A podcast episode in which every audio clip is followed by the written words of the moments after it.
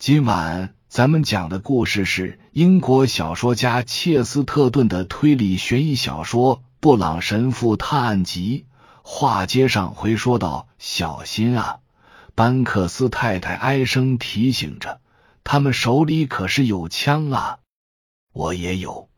天不怕地不怕的约翰的声音从远处漆黑的花园里传来。迪瓦恩的确注意到。这个年轻人从自己身边跑过去的时候，手里挑衅似的挥舞着一把手枪。他当时真希望他没必要动枪自卫，但就在他这样想的同时，外面传来了两声枪响，像是两人在对射。清脆的枪声在那个安静的郊区花园中回荡着。然后又是一片死寂。约翰死了吗？奥帕尔颤抖着低声问道。此刻，布朗神父已经走进了漆黑的花园深处，背对着众人，低头查看着什么。是他回答了他的问题。没有，他说死的是另一个。卡福这时已经来到了神父身边，这两个人一高一矮，一时挡住了众人的视线，看不到月黑风高之下究竟展现着何等场景。随后，他俩移到一边，其他人这才看到一个瘦小苦干的身躯躺在那里，略微扭曲的样子，像是临死前拼命挣扎过。红色假胡子向上撅着，似乎在嘲笑上天。月光散射在那副硕大的眼镜上，此人便是大名鼎鼎的月光迈克尔。竟落得如此下场，卡福侦探喃喃自语：经历了那么多大风大浪，结果却在一个郊区花园里。几乎是意外的倒在了一个汽车迷的枪口下。汽车迷本人自然是更加庄严的看待他的胜利，尽管同时也不乏紧张。我不得不这样做，他气喘吁吁的说，因为跑得太猛，仍然上气不接下气。很抱歉，是他先朝我开枪的。当然啦。警方会调查的，卡夫严肃的说。不过，我觉得你没什么可担心的。从他手上掉落的那把枪曾经开过一枪，他当然不可能是在你打中他之后才开的枪。此时，众人重又聚集在先前那个房间，侦探收拾文件，准备离开。布朗神父站在他对面，盯着桌面，似乎陷入了沉思。然后他突然说：“卡夫先生，你自然是十分完满的侦破了这宗案子，手法也令人叹服。我本来对你们这个行当做事的能力持怀疑态度，但我没想到你竟能这么快就把各种线索、蜜蜂、胡子。”眼镜和暗语，还有项链等等，都串到了一起，能够完满破案，总是让人高兴的事。卡夫说道：“是啊。”布朗神父仍然盯着桌面，随口答道：“这很令人赞佩。”说完，他态度谦逊，近乎紧张的补充说：“我想说的，应该对你很公平。”你所说的话，我一个字都不信。迪瓦恩突然兴致勃勃的探过身去。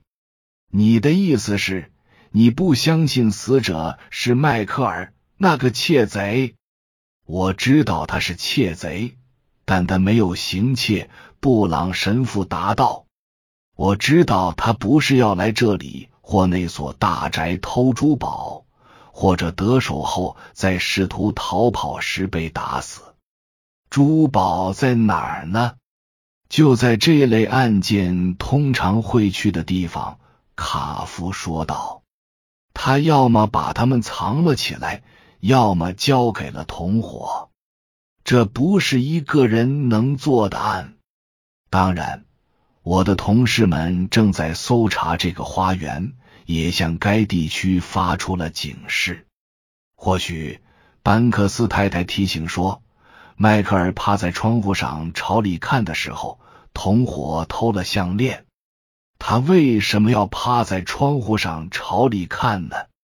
布朗神父不动声色的问。他为什么想要趴在窗户上朝里看呢？哦，你怎么看？